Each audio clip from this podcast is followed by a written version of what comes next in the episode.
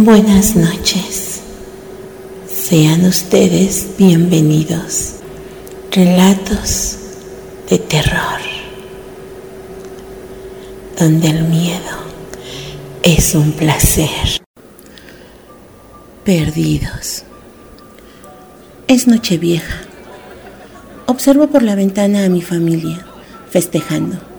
Mis padres, mis hermanos mayores con sus hijos, no saben que he salido. Cada víspera de Año Nuevo lo hago. Siempre es emocionante. Nunca sabes lo que puedes encontrar o a quién.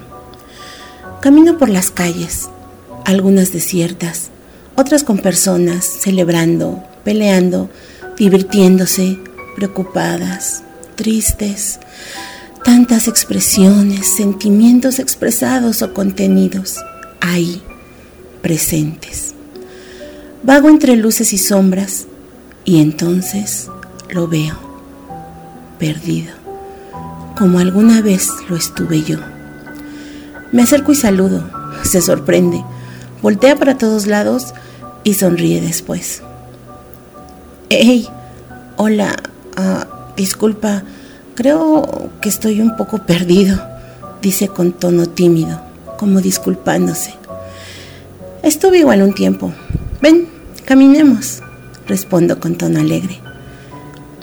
¿Eres de por aquí? Pregunto al percatarme de su mirada, que intenta encontrar algo que conozca, que recuerde. No, no sé. La verdad es que no recuerdo cómo llegué aquí. Es raro, ¿no? El brillo de la confusión se asentó en su mirada. No, no tanto. A veces se pierde la noción del tiempo y de la distancia, digo con un movimiento de hombros que indica la poca importancia que eso tiene para mí. ¿A, ¿a dónde vamos? Quisiera ver a mi familia, que no se preocupen por mí, pero no sé cómo llegar a ellos. Reconocí en su tono la añoranza, matizada con tristeza y una nota de miedo. Pronto podrás regresar, cuando aprendas y comprendas. Será fácil, comenté distraída, ya que unos metros de nosotros distinguí a Carlos. Carlos era uno de los más veteranos, 19 años, gracioso y espontáneo. Él fue quien me encontró esa noche que me perdí. Me dirigió una mirada un guiño y un beso. Siguió platicando con la chica nueva. ¿Ese quién es? preguntó el chico pelirrojo que iba a mi lado. Es Carlos, es como nosotros, contesté mientras veía un pequeño cachorro que me regalaba una mirada juguetona. ¿Como nosotros? preguntó el chico, deteniéndose y situándose frente a mí. Mm, sí, ¿cómo te llamas? cuestioné a mi nuevo amigo. Eric, Eric Valles. Ok, hola Eric, soy Marifer. Nosotros somos pacientes nocturnos. Recibimos al año nuevo en las calles, buscando a otros perdidos, confundidos, así como estamos nosotros o estuvimos en algún momento. Nos encuentran, encontramos y nos ayudamos. Ah, mira, llegamos. Un grupo de chicos estaba reunido en un parque. Lizzie una de las chicas del año pasado pateó un bote, espantando a una pareja que caminaba cerca de ella. Los demás reían.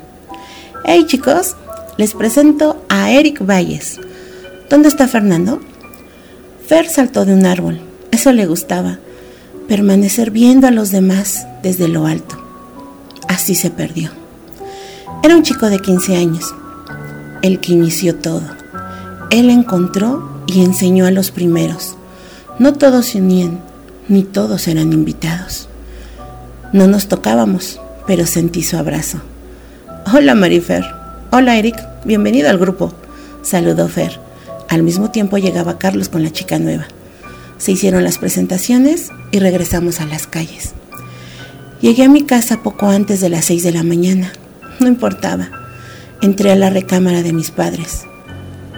Hola, mi amor. Bienvenida. ¿Cómo estuvo tu noche? Descansa, mi cielo. Saludó mi madre medio dormida, medio despierta. Me acerqué y acaricié su cabeza. Sonrió y volvió a dormir. Ella sabía. Ella siempre supo. Es la única que sabe que salgo en Nochevieja. Nadie más se ha dado cuenta. Sospechan que sigo en la casa, pero no están seguros. El día que me perdí fue hace 53 años. Tenía 17 y acostumbraba a salir escondidas para verme con el chico que era mi novio, al que mi padre no aprobaba. Nadie se daba cuenta que salía, solo mamá, pero por no causarme problemas con mi padre, guardaba silencio. Era la época hippie, amor y paz, libertad, pero no todos pensaban igual. Era Nochevieja Pensaba regresar antes de las 12 a casa para estar presente en el brindis, los deseos, abrazos. Caminaba de la mano con mi chico. Estábamos tan enamorados. Nos mirábamos a los ojos y el tiempo se detenía. Solo éramos él y yo. Y por eso no nos dimos cuenta de los pandilleros que nos rodearon. Todo fue rápido y confuso. Alguien me jaló y otro golpeaba a mi novio para quitarle su dinero, su reloj y una cadena de oro regalo de su abuelo. Logré zafarme y corrí a su lado. Mi novio sacó una navaja y entonces dicen que no se escucha el ruido del disparo de la bala que te mata. Y creo que es verdad.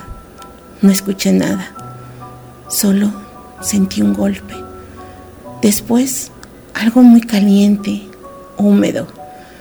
Lo toqué con mis manos y se tiñeron de rojo. Era sangre, pegajosa, pero no parecía ser mía. No podía ser mía. Después, el rostro de mi novio se fue borrando y todo se puso negro. Estuve perdida dos años. No sabía lo que había pasado ni dónde estaba. Carlos me encontró, me tranquilizó y llevó con Fernando. Me explicó que estaba perdida. No le gusta decir que morimos. Él se perdió en 1820, cuando cayó de un árbol donde estaba escondido. Había batallas, secuelas de la lucha de independencia y a él le daban miedo. Era noche vieja cuando escuchó los gritos de los vándalos que se acercaban y él corrió al jardín trepó a su árbol favorito y es todo lo que recordaba. Luchó para recordar quién era, dónde estaba, por qué las personas no lo veían y no lo escuchaban. Se dio cuenta que estaba perdido cuando los sensibles, esas personas que no sienten o ven, se persignaban y huían cuando se encontraban con él. Decidió concentrarse, hacer memoria hasta que recordó quién era y lo que le había sucedido. En su camino encontró a muchos como él, pero solo era cada noche vieja. Cuando logró regresar a casa, habían pasado 40 años. Su madre hacía 10 años que había muerto y su padre estaba senil. Se propuso ayudar a todos aquellos que, como él, vagaban perdidos, pero tarde se dio cuenta que cuando alguien se perdía y volví a casa, solo podía salir un día al año. Sí, solo podía ayudar una vez al año a quienes, habiendo muerto, estaban perdidos entre lo terrenal y lo espiritual. Si había algo más después de la muerte, no lo sabía. Solo quería ayudar, en lo que lograba averiguar si existía camino al más allá y el por qué. Unos lo encontraban y otros no lo hallaban jamás. Todo eso me explicó la noche que Carlos me encontró. Todo eso aprendí y ahora soy parte de los perdidos, los que salen en la noche de un año viejo a buscar a quienes vagan sin rumbo, ignorando que su destino se había cumplido. Los demás días, bueno, la paso en casa, haciendo travesuras, como cambiando las cosas del lugar, golpeando muebles, cosas de perdidos, ya saben. Mamá me regaña por los sustos que le doy a mis hermanos y sobrinos cuando llegan de visita. Pero, ¿qué puedo hacer? Me gusta seguir las tradiciones. Y así llegamos al final de este relato. es de mi autoría, de mi puño y letra. Espero que sea de su agrado. Ahora cierren los ojos, pero primero apaguen la luz y sueñen. Sueñen con almas, con espíritus, con esencias que quizás en algún momento los ayuden a encontrarse cuando más perdidos se encuentren. Besitos.